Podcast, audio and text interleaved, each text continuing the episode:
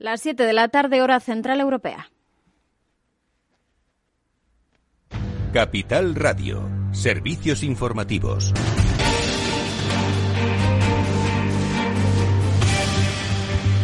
¿Qué tal? Muy buenas tardes. El líder del Partido Popular, Pablo Casado, ha celebrado esos buenos resultados cosechados por su formación en Madrid. Una victoria que marca un punto de inflexión en la política nacional. Según eh, dice, demuestran a su juicio que la sociedad ya no sigue engañada por la propaganda del Ejecutivo de Pedro Sánchez, contra el que ha cargado con dureza y a quien se ha propuesto desbancar en las próximas elecciones. Esto decía hoy Casado en ese comité ejecutivo de la formación. Estas elecciones tienen una indudable repercusión nacional. También porque los partidos del Gobierno han sufrido una debacle histórica. Sánchez disparó las mociones de Murcia, de Castilla y León y de Madrid y se le han vuelto en contra como un boomerang. Él forzó las elecciones. Él las presentó como plebiscitarias y él se metió en ellas de hoz y coz.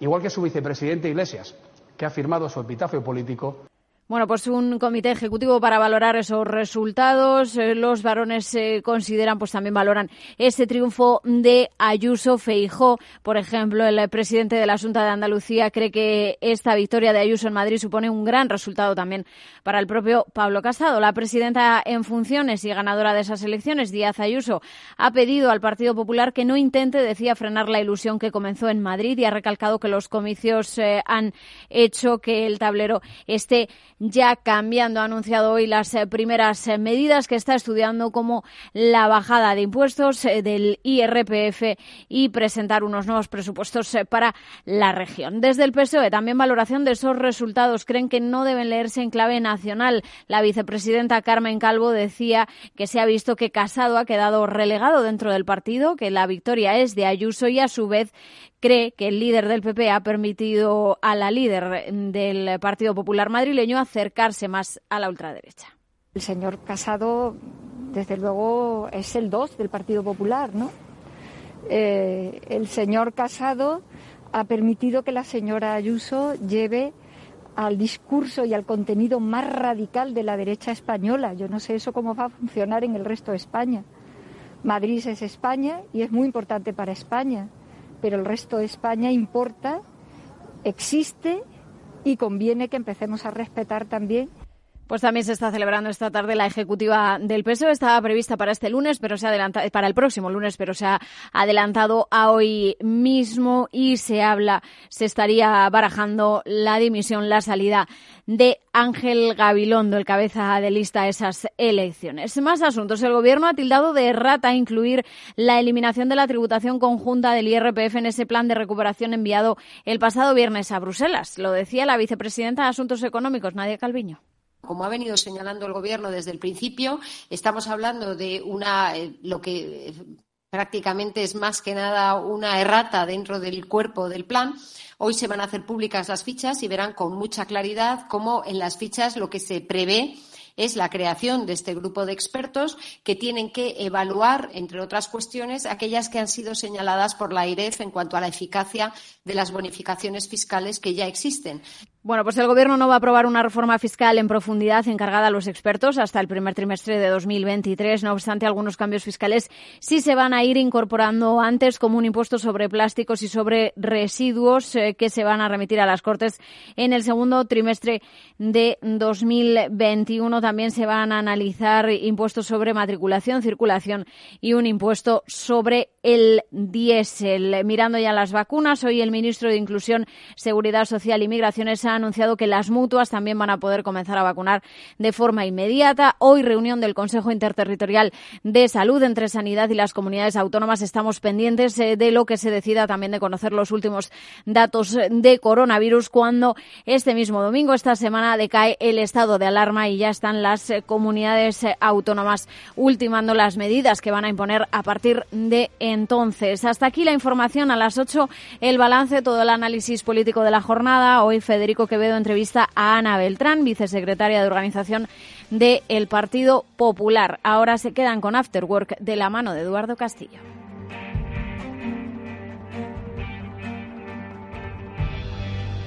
Capital Radio. Siente la economía.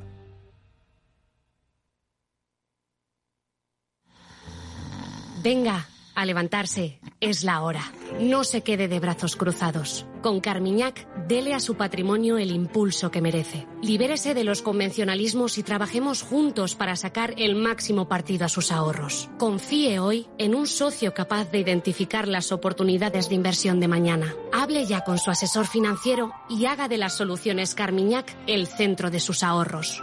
Recuerde que su capital puede estar en riesgo. Invierte en acciones al contado de todo el mundo, sin comisiones, así de simple. Infórmate en xtb.es y abre tu cuenta 100% online en tan solo 15 minutos. Riesgo 6 de 6. Este número es indicativo del riesgo del producto, siendo uno indicativo del menor riesgo y 6 del mayor riesgo.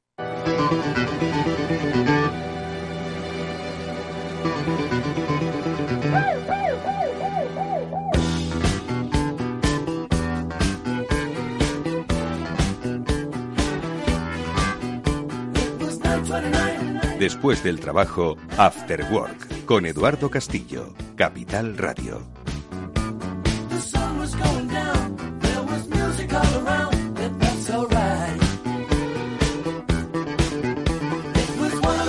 ¿Qué tal amigos? Buenas tardes, bienvenidos al After Work que ya comienza en Capital Radio y que en breve va a dar paso a sus invitados que hoy van a compartir con nosotros experiencia de empresa, experiencia de vida experiencia de sociedad, porque en primer lugar, en esta primera parte del programa vamos a hablar de, bueno, experiencias y negocios. Experiencia es la que quiere poner en marcha el grupo Compass, que como sabéis es uno de los referentes en alimentación en todo el mundo y que a propósito de lo que quizás nos pasa muchas veces en nuestra casa, pero esto extrapolado al, a una gran superficie, ¿qué es lo que pasaría si de repente nos damos cuenta de que estamos tirando tanta comida, demasiada comida. Bueno, pues a través de una iniciativa que Compass Group ha puesto en marcha, el Stop Food Waste, bueno, pues queremos eh, de alguna forma empezar, ¿por qué no?, a ser un poquito más eficaces, más eficientes en el aprovechamiento de la comida y evitar, que nos duele mucho, pues tener que desperdiciar comida, que ojo, sigue siendo uno de los grandes problemas de nuestro tiempo. Bueno, pues enseguida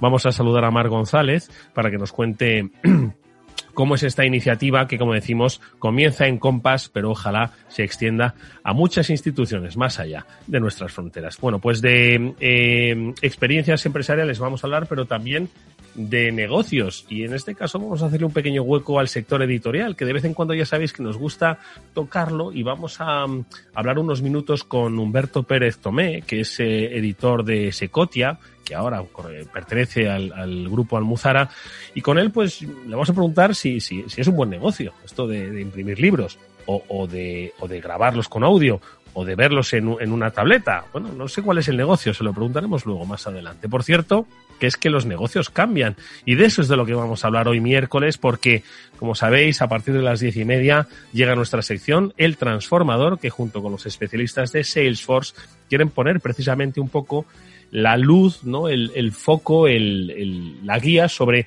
cómo está cambiando la vida, cómo están cambiando los negocios, hacia dónde se dirigen las empresas y cómo, bueno, pues la tecnología, o por lo menos eh, una mentalidad eh, digital y de cambio, puede llevarnos a, a cubrir nuevos horizontes. Bueno, pues hoy hemos invitado a un especialista en la materia, a Hernán Rodríguez, que es una referencia en el mundo de la transformación digital, que junto con Fabián Gradolf, que es el director de comunicación de Salesforce, os vamos a dar algunas pistas sobre eso, sobre cómo cambian las cosas, sobre hacia dónde queréis dirigir los cambios de vuestra empresa. Bueno, pues esto es el After Work, amigos.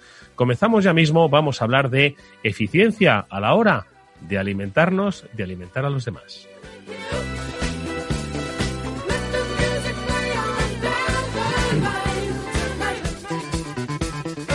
Bueno, y la iniciativa se llama Stop Food Waste Day. Es el día de la lucha contra el desperdicio alimentario. Es cierto que se celebró hace unos pocos días, pero por desgracia, deberíamos celebrarlo todos los días. Yo me pongo de ejemplo. Yo trato de ser eficaz en mi casa, en mi nevera, pero al final siempre acabamos tirando comida. ¿Por qué? No sabemos calcular bien, no sabemos medir, no aprovechamos bien del todo lo que compramos. Bueno, pues imaginaos si esto lo multiplicamos por 100, por 1000, por un millón. Es un poco lo que quiere hacer Compass Group con esta iniciativa porque ellos saben mucho de dar comidas. Mark es, eh, como hemos dicho, el director de marketing y comunicación de Compass Group, es Mark González. Mark, ¿qué tal? Buenas tardes, bienvenido.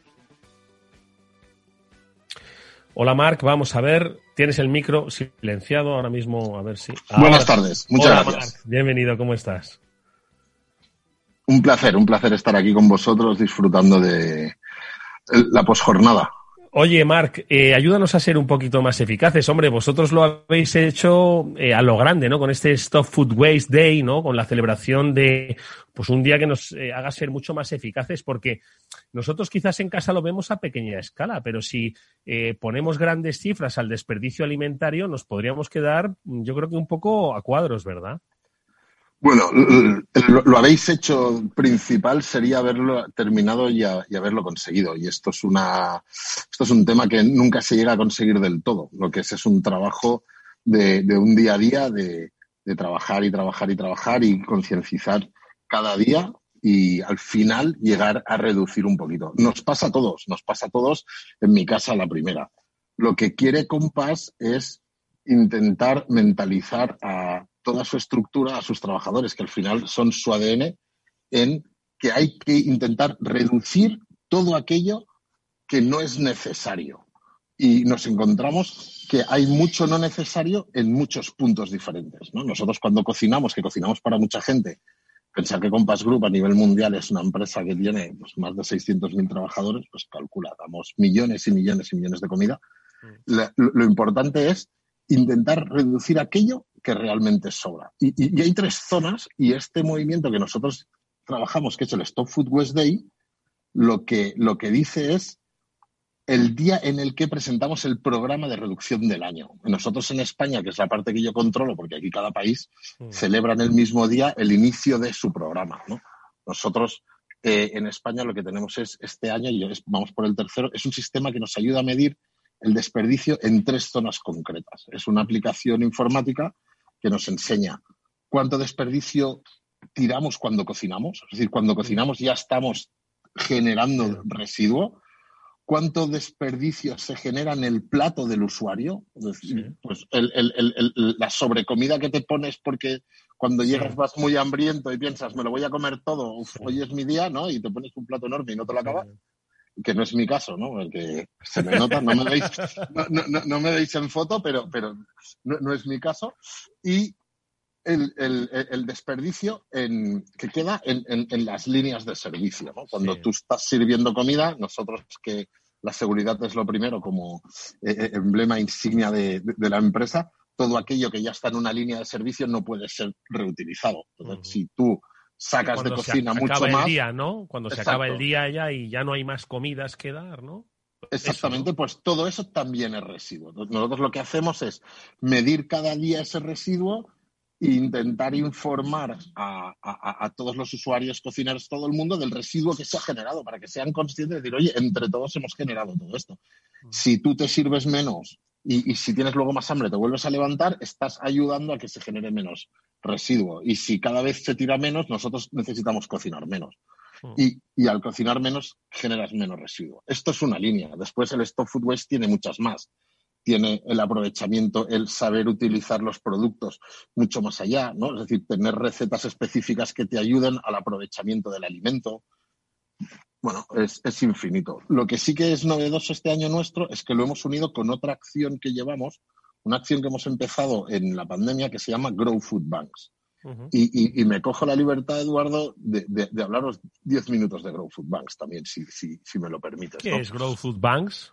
Grow Food Banks es una iniciativa que la hemos unido a Stop Food Waste, que es eh, intentar mentalizar y, concienciar a la gente de que en la época en la que estamos viviendo hay que rellenar los bancos de alimentos.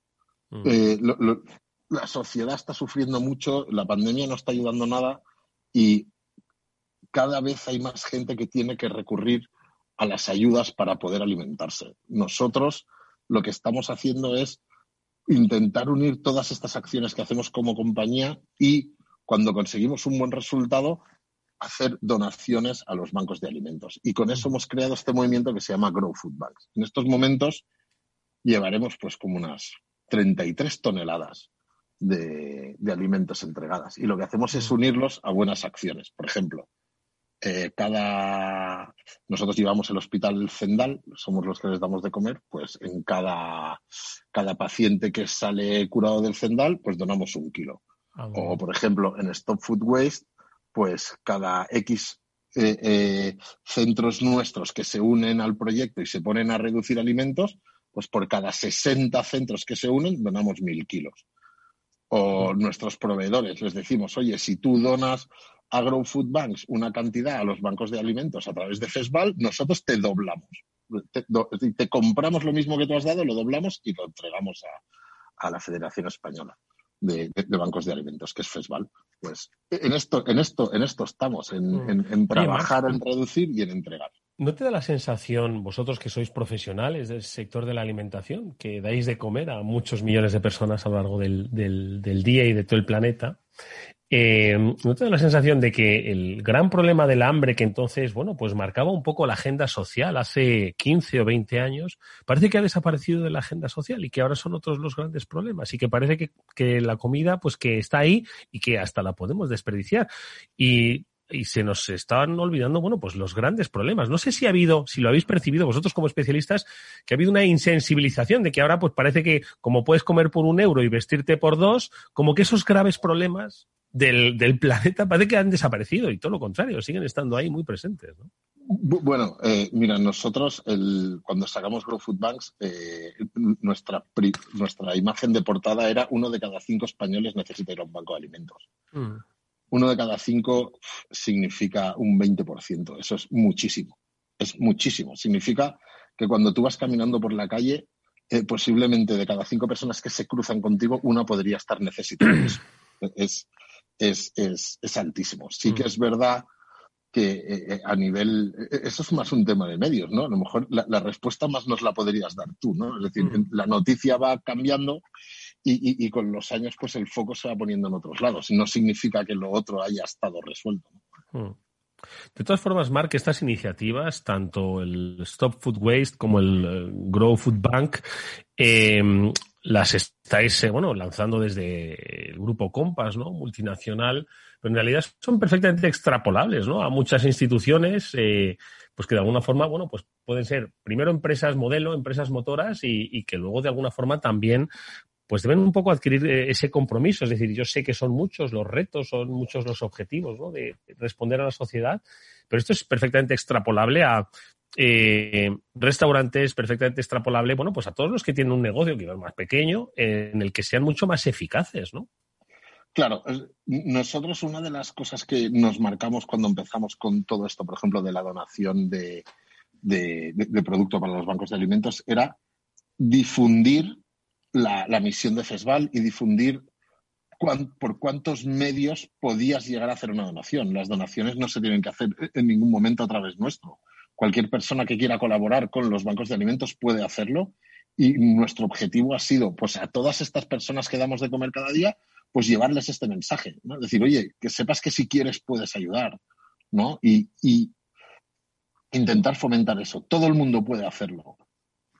Todo el mundo puede donar y todo el mundo puede reducir en su casa. Nosotros hemos hecho unos carteles que los colgamos en nuestros centros, en los que damos consejos para no desperdiciar. ¿no? Uno de los consejos principales es hazte una lista, no te vayas a la compra a saco.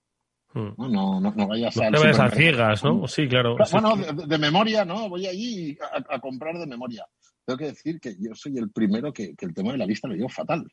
Porque, porque la hago, la hago. Me tú y muchos, Marc, tú y muchos. pero, pero la hago, la hago. Eduardo, yo la hago, me voy con mi lista y llego al supermercado y luego cuando llego a casa mi mujer me dice, y todo esto no está en la lista, no sé, es, me reproduzco en el supermercado. Mira que voy con la lista, pero y, sí que es verdad que si tomamos conciencia podremos reducir más. todos, todos, todos tenemos que hacerlo. Bueno, pues que nos sirvan estas palabras, esta conversación que mm, hemos desarrollado con, con Marc González, el director de marketing y comunicación de Compass Group, pues para que desde nosotros mismos, como individuos, cuando vayamos a hacer la compra o como responsables de un, de un negocio de hostelería que ofrece comida o nuestra propia actitud con respecto a los demás, bueno, pues nos haga pensar en que todavía hay muchos, muchos retos por delante y que está en nuestra mano y en nuestra capacidad poder eh, hacerles frente. Nos apuntamos a ese Stop Food Waste Day y, por supuesto, a los bancos de alimentos. Eh, si es algo que nos caracteriza, es el de la solidaridad a esta, esta sociedad. Marc, enhorabuena por esas iniciativas. Muchas gracias, mucha suerte y hasta muy pronto. Gracias a vosotros.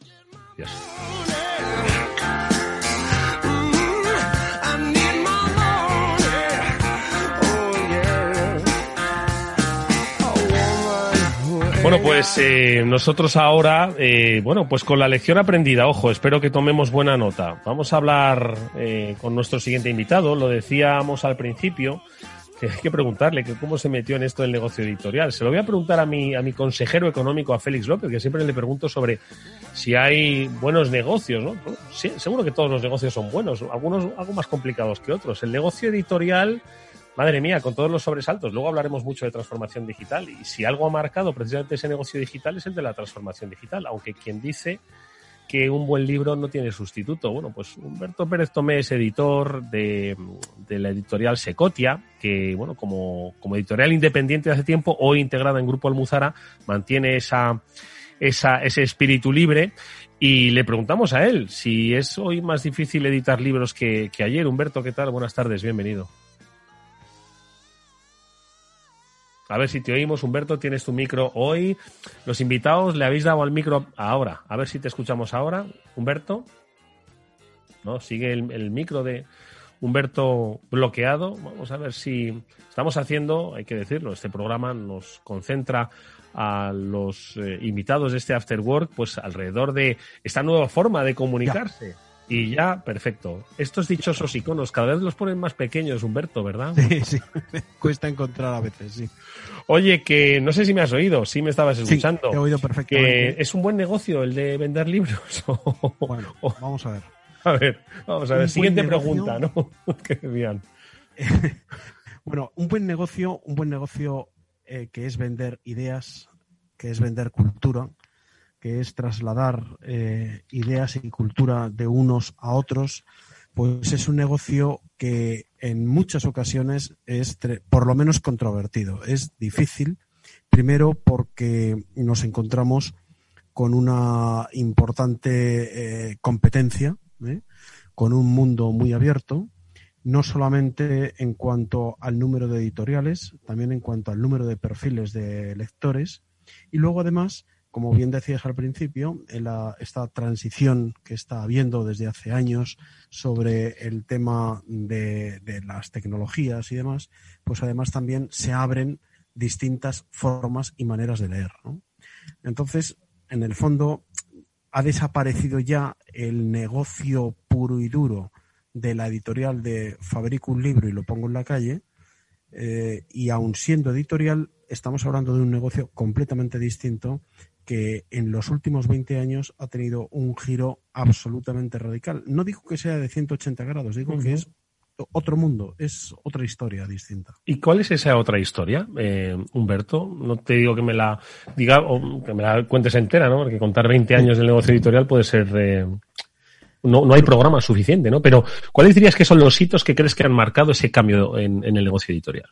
Bueno, pues uno de los hitos fundamentales, fundamentales, es el, del global, ¿no? Que hemos pasado de tener una vida demasiado local, ¿eh? un concepto muy local de nuestra cultura, de nuestro tipo de sociedad, de nuestro tipo de, concebir la vida eh, familiar, profesional, etcétera, a que en el fondo todo esté de alguna manera eh, visto por un filtro global que nos involucra a todos.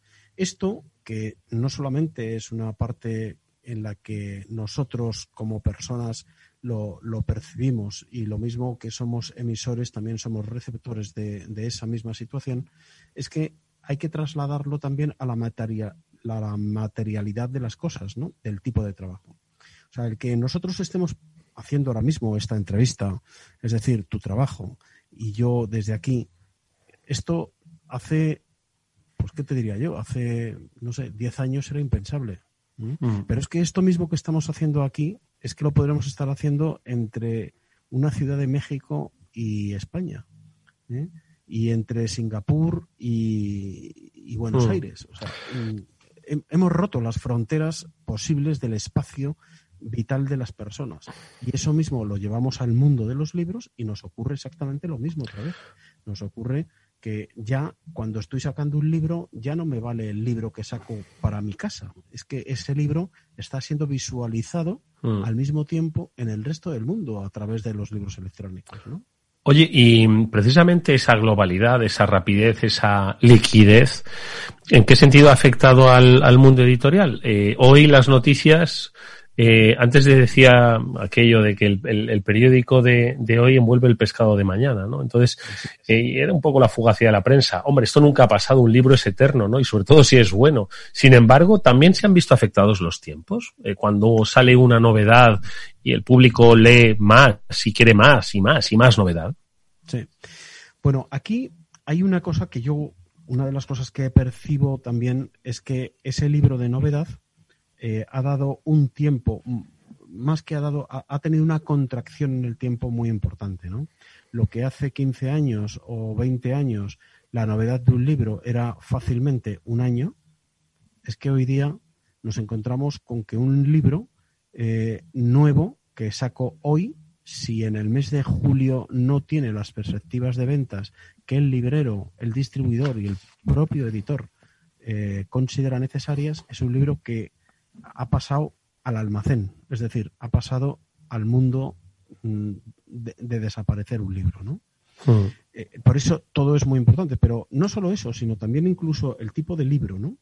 Eh, hay eh, un giro muy importante que precisamente en esta rapidez, esta velocidad de los tiempos que se viven, los libros que estaban saliendo hace dos meses, por ejemplo, que hablaban pues de un partido político o de un, giro político, de unas circunstancias políticas de, España, hoy, hoy día ya está muerto.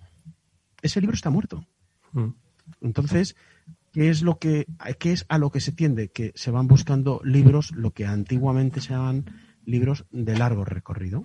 Es decir, libros que no son un bestseller porque no viven la radicalidad de la actualidad, pero sí es un libro de fondo que va va a vender durante mucho tiempo. ¿Por qué? Porque no se está hablando de actualidad, se está hablando en todo caso de ideas, de historia, de desarrollos, de componentes que realmente no cambian tan rápidamente. Mm.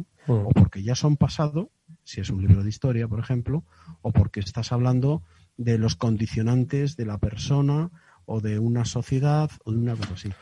Es decir, los editores huyen ahora mismo, mm, en general, de los libros de rabiosísima actualidad, a no ser que en esa rabiosísima actualidad se mm. amortice en cuestión de un mes o dos meses.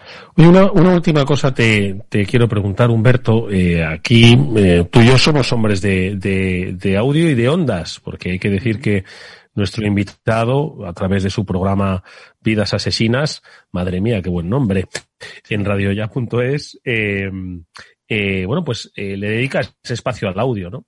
Y el audio, pues quiere hacerse un hueco en el mundo editorial, ¿no? A través de los audiolibros. Yo te, confieso que no, no, no, no, he leído, no he escuchado ningún libro, ¿eh? lo tengo que confesar. ¿eh? También es cierto que me falta tiempo para leerlo. ¿eh? Entonces, pues no sé, un poco breve opinión sobre ese, ese impacto ¿no? que el audiolibro tiene, va a tener, ha tenido o nunca tendrá. Sí, sí, sí. Yo creo que lo tiene y lo va a tener cada vez más. Eh, una de las cosas que ha sucedido precisamente en, este proceso de estos últimos años, este proceso de avance tecnológico que ha arrasado con todo lo que había y se ha impostado unos nuevos tiempos con unas nuevas eh, capacidades de todo eh, y de todos, no solamente del que emite, también del que recibe, es tres formas de lectura fundamentales. Una, la del papel, que hubo también mucho miedo de que el papel iba a desaparecer cuando apareció el ebook. Mucha gente se pensó, nos hemos hundido, este negocio ya desaparece, y no es cierto. Al final, el tiempo coloca cada cosa en su lugar, ¿no? No solamente a las personas, también a las cosas, ¿no? Como es, son esto. Ha aparecido el ebook ¿eh? y, y han, han, sido perfectamente compatibles uno con el otro, ¿eh? porque hay mucha gente que es cierto que prefiere el libro en papel para leer lo que podríamos llamar un, un libro de ocio, pues una novela, poesía, cosas así, pero hay otras personas que para lo que son documentos de trabajo o libros formativos prefieren el ebook. No lo sé, puede ser porque hay una, una mm, relación eh, de causas directas entre eh, lo que estoy aprendiendo con un mundo tecnológico, ¿no? Y eh, aunque también es verdad que hay gente que lee novelas en ebooks, mm, sobre todo cuando van de vacaciones. Y eso es verdad, porque yo me llevo mi reader en mi, en mi maletita, que no pesa nada, y me estoy llevando mis tres novelas, ¿no? O lo que sea. Y ha aparecido más o menos reciente, en estos últimos meses, eh, prácticamente un año o dos años, de forma muy explosiva y cada vez más hacia adelante, los audiolibros. Los audiolibros tienen una enorme ventaja. Primero, que hay unos actores de voz, hay unos, mm, unos lectores magníficos, magníficos, se hace un trabajo muy bueno, no es una máquina de escribir hablando, es, tiene entonación, tiene un tal, tanto en hombres como en mujeres, eh, cada uno muy bien eh, adaptado al tipo de, literatura que se está haciendo, no solo de literatura, eh, hay libros de todo tipo, vamos, pero sobre todo es que lo que te está dando la opción es que tú puedes estar al mismo tiempo que Sí, como en la radio, haciendo otra actividad, ¿no? No exclusivamente concentrado, ¿no? Claro, si tienes un trabajo manual, exactamente, estás oyendo tu novela, estás conduciendo, estás en tu jardín, estás paseando, te vas a hacer tu tiempo de, carrera por en bicicleta y vas leyendo tu novela. Eh, vas oyendo tu Son muchos. Lo cual te mm. permite estar conjugando dos, dos tipos, tres tipos de lectura. Bueno, pues Humberto, son la verdad es que muchos los temas que tendríamos para charlar, así que los dejamos pendientes, por supuesto. Pero bueno, es un punto de partida de lo que es el mundo editorial hoy y que, bueno, lo hemos eh, aproximado brevemente, pero con muchas pistas, con la ayuda de Humberto Prestomel, editor de la editorial Secotial, que le agradecemos mucho que nos haya acompañado. Nos volveremos a ver con más tiempo, por supuesto. Seguiremos hablando de libros. Gracias. Yo os agradezco que contéis conmigo. Muy bien. Un saludo y hasta muy pronto. adiós, Humberto. Adiós. After Work con Eduardo Castillo. Oye, Marta, ¿a ti que te gusta la bolsa? ¿Con quién compras y vendes acciones 7Fs de todo el mundo? Pues sin ninguna duda con XTB. Es un broker de confianza regulado por la CNMV. Su plataforma es sencilla de manejar pero muy completa. Me ofrecen formación continua y una atención excelente. Y lo más importante, ahora puedes hacer compraventa de acciones y ETFs con 0% comisiones. ¿Cero comisiones? ¿No pagas nada? Correcto, nada de nada, Lucía. Hasta 100.000 euros al mes no hay comisiones y el proceso de apertura de cuenta es totalmente online rápido y simple. En 15 minutos estás invirtiendo, compañera. Pues me has convencido. xtb.es. Riesgo 6 de 6. Este número es indicativo del riesgo del producto, siendo 1 indicativo del menor riesgo y 6 del mayor riesgo. Inversión inmobiliaria acompaña al mercado inmobiliario en este nuevo ciclo. Todos los jueves de 10.30 a 13 horas, el inversor encontrará las claves para realizar su mejor inversión. La mañana de los jueves en Capital Radio tomamos el pulso al sector inmobiliario. Noticias, análisis de mercado y debates donde los protagonistas del sector podrán contar en primera persona los retos a los que se enfrenta el ladrillo. Inversión inmobiliaria pone la voz al sector inmobiliario. Aquí en Capital Radio. A continuación, El Transformador, de la mano de Salesforce.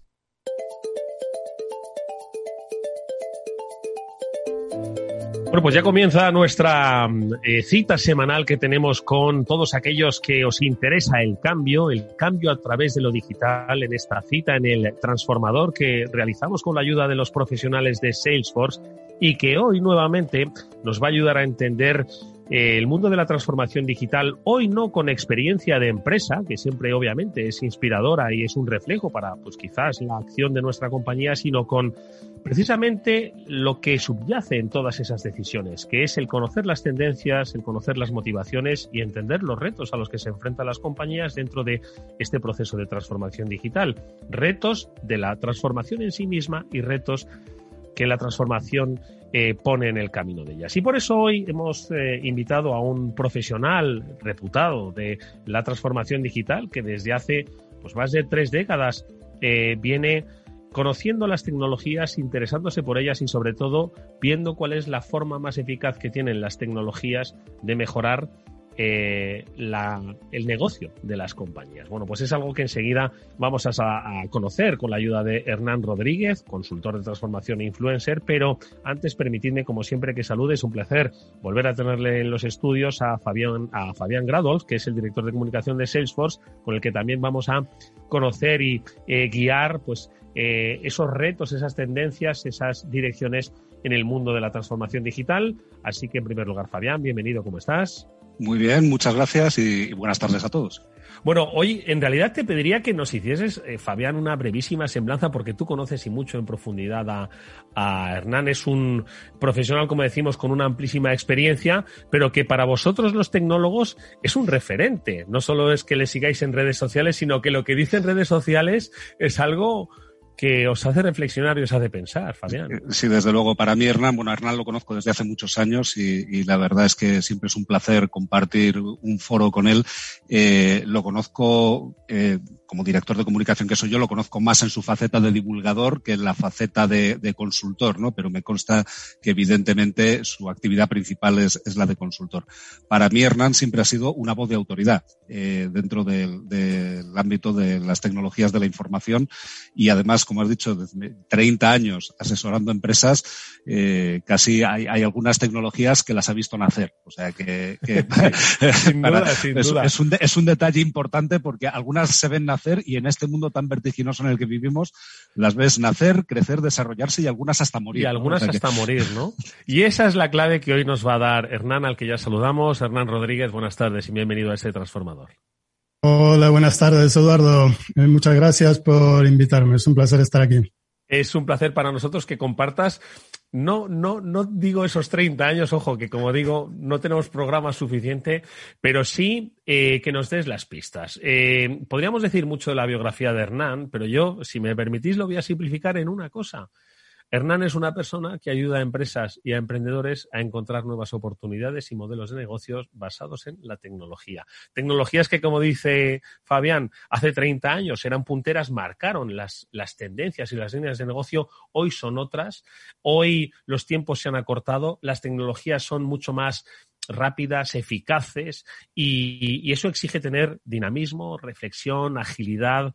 Em, ¿Cómo ha cambiado todo, en, Hernán, en 30 años? No te, voy a pedir, como digo, que me hagas una semblanza, pero sí que me hagas esa comparativa, ¿no? Mirando la vista atrás, ¿qué, escenario es el que hoy define los tiempos de cambio? Bueno, eh, creo que eh, habéis, habéis enfatizado mucho lo de los 30 años creo que en este punto tengo que decir eh, que sabe más el diablo por viejo que por sabio, pero os agradezco mucho la, introducción. Estoy encantadísimo. Oye, Hernán, eh, venga, esa situación, o sea, esa comparativa. Hoy, ¿cómo, ¿cómo definimos este tiempo tecnológico de cambio? ¿Cómo lo defines tú? Bueno, como una auténtica, una auténtica revolución. Vivíamos antes en una, en una época de cambios y ahora estamos en un cambio, en un cambio de era. Eh, vamos a entrar en, en, una época totalmente nueva, donde todo es nuevo, donde lo que hacíamos antes ya no va a funcionar y nos obliga a cambiar de, a cambiar de mentalidad, a cambiar la forma en la que vemos las cosas, a cambiar eh, la forma en la que vemos eh, y damos vida cada día a, a nuestra empresa, a nuestras organizaciones, cómo nos relacionamos con los empleados, cómo nos relacionamos con, con los clientes y cómo utilizamos la tecnología. Hmm. Empleados, clientes, nuestra relación con la tecnología son muchos frentes que hay abiertos y que entiendo que eh, vienen acompañados de tendencias, tendencias que pueden consolidarse, tendencias que quizás se están conformando, tendencias que quizás van a desaparecer. ¿Te atreves, eh, Hernán, a definir una serie de tendencias de este momento en, pues, en, en, ese multiaspecto? ¿no? Porque, ojo, que las tendencias no solo es, como bien has apuntado, de ver cómo conectamos con el cliente, al que luego eh, vamos a dedicar parte de nuestro transformador, sino son los empleados, son eh, los productos, son los clientes, es un, es un todo, ¿no? Bueno, yo creo que hay, hay, un, hay un aspecto clave que, que me gustaría destacar. Dos, dos, dos conceptos. Eh, estos, estos últimos meses hemos escuchado muchas veces la palabra y el concepto resiliencia, que significa, simplificando mucho, la capacidad de superar la adversidad. Y esto es algo que debemos aprender de, de, lo que ha pasado eh, este último año. La capacidad de, de, el, de superar lo imprevisto y la incertidumbre, porque en realidad ahora nos encontramos y, y, no creo que vaya a cambiar, o sea, va a ser un entorno con el cual vamos a vivir los próximos años, que podemos llamarlo buca por volátil, incierto, complejo y ambiguo. Y la única forma de superar con éxito este, este entorno de vivir o de desarrollarnos con éxito en este entorno desde el punto de vista empresarial, por supuesto, es siendo más ágiles, más flexibles y rápidos. Y aquí es donde entra la transformación digital. Y en cuanto a la transformación digital, quiero destacar que la tecnología para mí, por lo menos, no es, no es la clave, no es lo más importante para la transformación digital. La clave son las personas. Y cuando hablo de personas me refiero a los empleados y a los clientes de una empresa. Las empresas tienen que poner al cliente, y para mí es lo más importante, en el centro de su, estrategia, de su estrategia. Y a partir de ahí, de la experiencia del cliente, diseñar un modelo organizativo y una oferta de valor con la ayuda de la tecnología que nos dé una ventaja competitiva. Esto, esto es clave. Y, y, y, luego viene la tecnología pues para hacer realidad de esto. Entonces, sí, tendencias, tendencias siempre hay. Eh, vivimos, vivimos en un mundo que ahora depende, depende de la tecnología y, y, afortunadamente la tecnología tiene un nivel de desarrollo que durante esta pandemia nos, nos ha ayudado muchísimo. Eh, muchas empresas eh, han, han, podido sobrevivir gracias a la tecnología y nosotros eh, hemos sobrevivido a, los confinamientos gracias a la tecnología, a estas aplicaciones que estamos, a esta aplicación que estamos utilizando ahora para, para hacer eh, este, este programa y para comunicarnos, para trabajar. Eh, y mm, yo, yo destacaría tres o cuatro que, que son, que son realmente eh, fundamentales. Vamos con ellas, venga. Estamos tomando vale. nota, ¿eh? Estamos, yo estoy aquí anotando y, los que nos están escuchando deberían hacerlo, ¿eh? Que no todo el mundo se puede, eh, no todos los días se puede contar con Hernán Rodríguez. Venga, tendencias. Va, va, va, vamos por ella. Para mí, la primera, y no es que sea, no es que sea una novedad ni, ni poco conocida, pero es, es la nube. Para conseguir ser ágiles, flexibles y rápidos, como decía antes, las empresas tienen que migrar sus cargas de trabajo a la nube. Esto ya está ocurriendo desde hace algunos años, principalmente en grandes empresas. Las pymes, luego ya veremos, pues van bastante más retrasadas y por eso enfatizo, enfatizo esto. Eh, pero bueno, esto sí es una tendencia, pero como todo, este último año se está acelerando. Y la nube híbrida, o sea, la posibilidad de trabajar en una nube pública o una nube privada en tu centro de datos, para mí es la principal tendencia para los próximos años.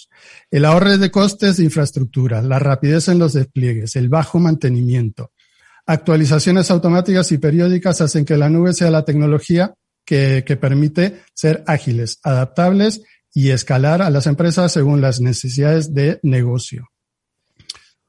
Otra tendencia que estoy viendo y que, que, que, que poco a poco vamos a ir conociendo más eh, a medida que avance el despliegue de las redes 5G son los servicios de Edge Computing, que viene un poco a complementar a, a, la nube y que consiste en una, en una infraestructura que lleva la nube y el procesamiento de los datos allí donde se generan los datos, que es lo que llamamos el borde de la nube, cerca del usuario, cerca de, cerca de los datos.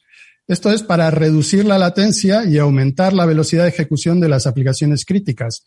Esta tecnología tiene muchísimas aplicaciones, realidad virtual, videojuegos, fábricas automatizadas y coches autónomos. A lo largo de este año y principio del que viene vamos a ver cada vez más eh, pilotos y, proyectos con, con, esta tecnología. Otra tecnología disruptiva que me gusta mucho y que va a cambiar la forma de innovar de las empresas son los gemelos digitales. O sea, las empresas. Gemelos digitales. Gemelos digitales. Ojo, o sea, es que a mí me encanta, me encanta este programa porque es la primera vez que lo oigo. Oye, igual dice, joder, si esto se lleva hablando de la tira, ¿no? Pero gemelos digitales, estoy seguro de que no va a ser la última vez que hablemos de ello, ¿eh? No, no, y cada vez, y cada vez más porque es una. ¿Tú, Fabián, es una ¿habías oído esto? no, no, para mí el concepto es nuevo, así que voy a, voy a escuchar atentamente. a ver. Pues eh, básicamente se trata de eso, de crear un gemelo de absolutamente cualquier cosa que, que, quieras, de, eh, desde un producto, un servicio o incluso toda una organización para generar modelos digitales replicados en tiempo real, por ejemplo, de una fábrica o de una cadena de suministro. Con esto, ¿qué, qué puedes hacer? Pues que puedes eh, embeber o puedes, eh, si puedes dar datos a, este, a estos modelos, puedes cargarlos con datos e inteligencia artificial para simular todo tipo de situaciones y entornos en los que en un mundo físico sería prácticamente imposible o muy caro y lento de implementar. Esto ya se está, ya se está haciendo. Eh, eh, es, relativa, es relativamente nuevo, pero las posibilidades que ofrece eh, son enormes. Entiendo, Hernán, que esto iría también muy relacionado con esto que comentabas al principio de la resiliencia, ¿no? Si tú tienes eh, eh, este tipo de tecnología de gemelos digitales y puedes hacer simulaciones, por ejemplo, de una cadena de suministro, eh, puedes hacer frente a un imprevisto, pues como ha ocurrido con una pandemia, tener que hacer una, una transformación drástica en, poco tiempo. Exactamente, justo. Es, es, es, uno, es uno de los ejemplos perfectos. Se trata de intentar adelantarte, predecir y, prevenir situaciones eh, anómalas y ver cómo tu, tu, cadena de suministro, en este caso, como has dicho, o, cualquier otro proceso de tu empresa puede, eh, puede reaccionar ante, ante, esa, ante esa situación. Y yo creo que sí, va, va en línea con lo que, con lo que decía antes y tú comentabas. Eh, nos vamos a encontrar eh, espero que no con más pandemias, pero sí con situaciones muy, muy críticas que nos supongan cambios drásticos. Y las empresas deberían, eh, ese es mi consejo, eh, adelantarse a todas esas posibilidades con estas predicciones. Otra, otra de las tendencias justamente va en esta línea que es la, la analítica de datos. Y se trata de entender qué es lo que está analizar qué es lo que está pasando en la empresa y adelantarse a esas, a esas posibilidades, ¿no? Ahora, ahora estamos, estamos captando muchísimos datos de, eh, de, de, nuestra empresa, de nuestros clientes, de nuestros empleados, de, de colaboradores, de proveedores, pero los estamos analizando a posteriori. Y eso es una forma de ver el pasado. En realidad, esos datos nos hablan del pasado, pero no nos dan una, una, una información de, de valor para que nosotros podamos adelantarnos, ser competitivos y ofrecer una oferta disruptiva a, por, a nuestra competencia. Lo que necesitamos es analizar datos en tiempo real y cambiar, cambiar nuestros, mm, nuestros procesos, nuestras ofertas en tiempo real, pues para adaptarnos a lo que está pasando ese momento, por ejemplo, en nuestras tiendas. Oye, Hernán, eh, eh, nube, el edge computing, los gemelos digitales, la analítica de datos. Esto, Fabián, eh, las empresas que vienen al, transformador hasta ahora han venido grandes compañías, multinacionales, diría, donde estoy seguro de que han creado, les habrá costado más o menos, pero han creado una cultura digital donde estas tendencias que nos has descrito eh, las incorporan, las utilizan, las adaptan con facilidad. Pero Fabián, entiendo que el mundo pyme, ¿verdad? Quizás es un poco el gran reto, además lo apuntaba también Hernán, ¿no? Llegar a esto, quizás el mundo pyme se quede en la primera tendencia, la nube, algo ya, oye, pero del resto, que decir, igual se siente demasiado alejado. Pues yo, yo eh, en parte tienes razón, en parte es posible que algunas pymes se sientan un poquito alejadas de, estas tecnologías, aunque asuste el nombre, pero precisamente la nube es el gran igualador en, en eh, circunstancias.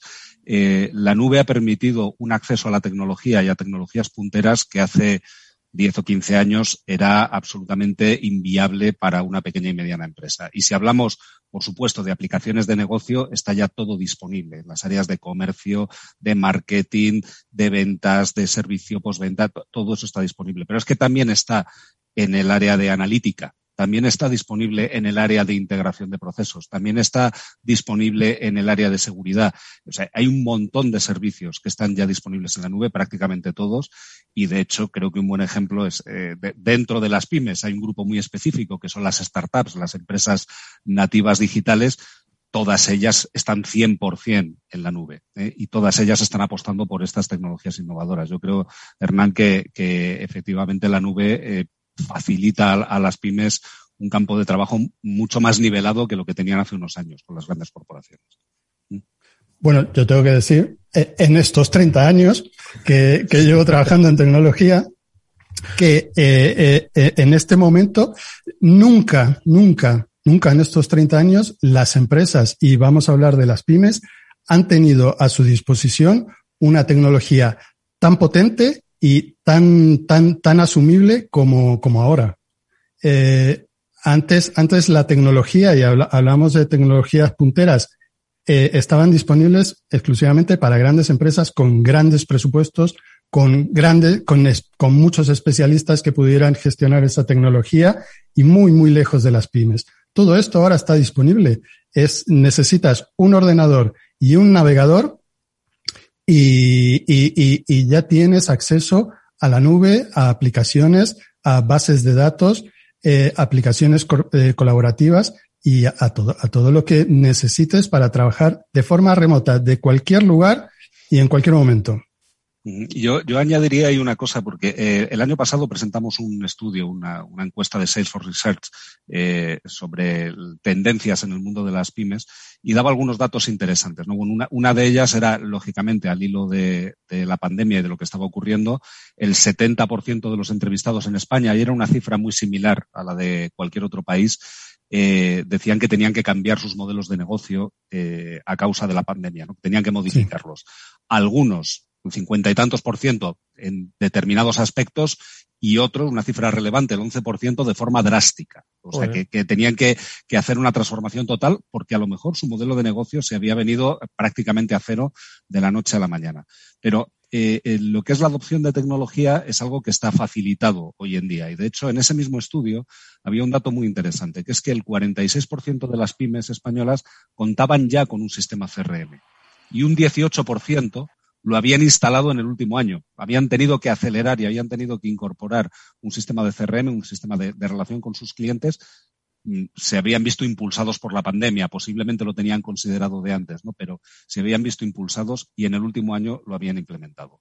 Por lo tanto, vivimos una época de oportunidades para las pymes, que a fin de cuentas son casi 99% del tejido empresarial español, así que más nos vale que, se actualicen. Vivimos una época dorada en ese sentido porque tienen una posibilidad de entrar en, mercados competitivos que no tenían antes. Permitidme eh, que, no que, la pyme, mira, siempre se le está tirando de las orejas y yo tampoco quiero que no, no, es, eso, no es eso, al, contrario, al contrario. Que tienen ahí muchísima oportunidad, estoy de acuerdo. No hay que quitarles un poco el miedo, hay que eh, hacer que las empresas, además, las grandes empresas para las que trabajan, ya no se trata un poco de, tendencia, sino de, es una exigencia. Si ellas quieren seguir trabajando con esas grandes empresas, ¿no? Van a tener un poco que hablar ese mismo lenguaje digital, ¿no? Van a tener que entender ese, ese lenguaje digital y entender cómo, pues, eh, los, los, procedimientos cambian y, la, y, las culturas también, ¿no? Y yo por eso quería detenerme, digo, voy a saltar de la nube, de la, de la pyme a, a la tendencia, porque antes lo apuntabas eh, también, Hernán, ¿no? El cliente, ¿no? Y eso es algo que,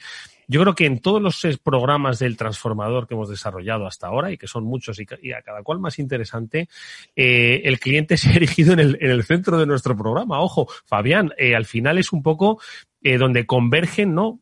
Con tendencias, con tecnologías que vienen y van, pero al final es el, cliente el que realmente eh, es el que está ganando enteros ¿no? en, este, en estos procesos de cambio. Hombre, totalmente de acuerdo y por simplificar un poco la cosa, imagínate una empresa sin clientes, no, no funciona, ¿no? Eso, eso no existe, ¿no? Pues entonces o pones al cliente en el centro de tu estrategia o estás vendido, o no, no, no puedes realmente eh, funcionar. Y hoy en día la tecnología permite hacerlo de una manera mucho más integrada y de una manera mucho más completa que, eh, hace unos años. Porque eh, lo, que, lo que ocurría hace unos años era que la información de las diferentes tareas que se hacían con los clientes a veces estaba en silos, ¿no? Pues por un lado marketing, por otro lado ventas, por otro lado servicio, pero hoy en día hay una capacidad de integración de los datos muchísimo mayor y de toda esta información para hacer un aprovechamiento, un análisis y un aprovechamiento en el negocio muchísimo más intenso. Hernán, eso de que el cliente Eduardo, tiene la razón ahora ya multiplicado por 10, ¿eh? Perdona, sí. no, pero ¿sabes lo que pasa? Eh, eh, eh, toda la razón a lo que, a lo que comentaba Fabián, pero es que además esto no es nuevo. en el 97, en una carta a sus accionistas, Besos decía que su mayor obsesión era el cliente y que esa tenía que ser la obsesión de Amazon. Y en el 98 también en una carta eh, a sus accionistas decía, queremos ser la empresa con la mayor orientación al cliente del mundo. Y en base a eso construyó Amazon. Esto ya lo estaba diciendo en el, en el 97. Y otro, otro, otro mm, personaje, genio, gurú, como quieras llamarlo, también tiene esta misma idea. Y es Elon Musk. Eh, eh, ahora Tesla tiene un 90% de, de satisfacción de clientes y un 80% de sus clientes ha afirmado que van a volver a comprar un coche de Tesla. O sea, si tú pones al cliente, eh, eh, si el cliente se convierte en tu obsesión, lo pones en el centro de todo y, y en torno al cliente construyes tus modelos de negocio, tus modelos operativos y buscas, y porque van a venir solas las tecnologías que te van a llevar a cumplir ese objetivo, la transformación digital, mm, bueno, simplificando, está hecha, o sea, va, va rodada.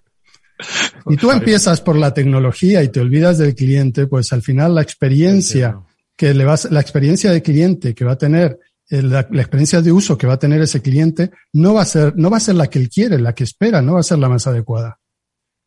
Fabián.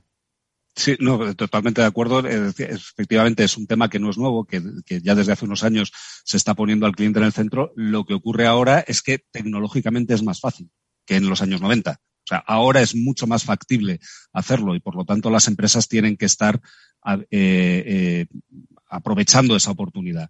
Eh, desde luego, creo que es, estamos en una época interesantísima en ese sentido y, lo, y, y, estoy totalmente de acuerdo con lo que dice Hernán. Primero es la transformación de negocio, ¿eh? es el, poniendo al cliente en el centro. La tecnología viene después. La tecnología es un coadyuvante y va a ser eh, y va a estar en el corazón de la estrategia de las empresas. ¿eh? Pero primero es la transformación del negocio con el cliente en el centro. Eh, pues eh, yo creo que, que, todas estas tendencias ¿no? que apuntabas, la nube, el edge computing, los gemelos, eh, analítica de datos, hemos dicho cuatro de las muchas que hay, entiendo que sí. son, eh, vamos, yo creo que el camino inicial para lo que decía Fabián, ¿no? Poner al cliente en el centro, ¿no? Hay que entenderlo, la tecnología al final va a venir sola, eh, pero la tenemos ahí para una pyme, para una gran empresa, Hernán. Eh, sí, eh, eso es, está claro, eh, lo que comentaba, lo que comentaba eh, Fabián y, y yo, hay mucha gente que dice, bueno, poner un RP o un CRM no es hacer transformación digital. Bueno, no, son muchas más cosas, pero eso es, es importantísimo. lo que no tienen que hacer las empresas es seguir haciendo lo que hacían antes con tecnología. Vale. ¿Sí? Eso no, eso no funciona. Eso es un parche y en poco tiempo eh, vuelven a tener vuelven a tener problemas. Lo que tienen que hacer es repensar su negocio y qué tecnología van a necesitar para eh, llegar de la mejor forma posible a su cliente con una oferta de valor, eh, contactar con su cliente, entender a su cliente y, y, y darle, darle lo que quiere. Pues, eh, escucha, se nos ha quedado corto. Vamos a tener, Fabián, que volver a invitar a Hernán. Es cierto que su tiempo ni, ni es eh, mucho ni es fácil, pero nosotros lo vamos a conseguir en este transformador porque yo creo que son muchas las ideas que todavía tenemos que desarrollar en este camino de la transformación digital, pero hay algunas otras que son el punto de partida que nos han quedado bien claras. No nos queda nada más que, Hernán, agradecerte que nos hayas acompañado en este espacio y, por supuesto, emplazado a que eh, ojalá nos podamos ver todos, eh, sigamos reflexionando sobre los cambios que, que, se avecinan. Muchas gracias, Hernán, hasta muy pronto. Muchísimas gracias, Eduardo. Ha sido un placer y te tomo la palabra. Eso está hecho. Y Fabián Gradolf, director de comunicación de Salesforce. Gracias, Fabián. Ha sido un placer verte de nuevo por este programa. Gracias a ti, Eduardo. Gracias, Hernán.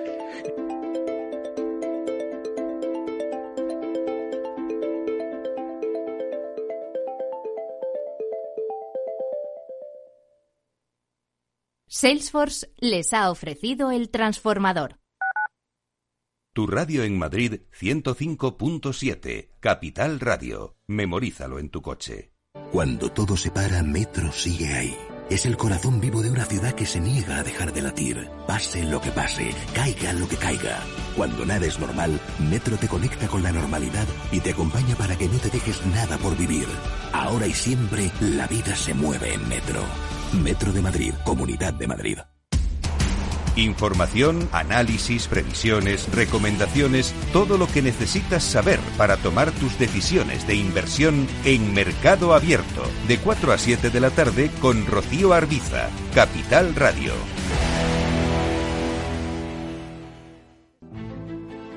Las vacunas son seguras y la mejor alternativa para acabar con la pandemia. Eres parte de la solución. Vacúnate. Hay que vacunarse. Comunidad de Madrid.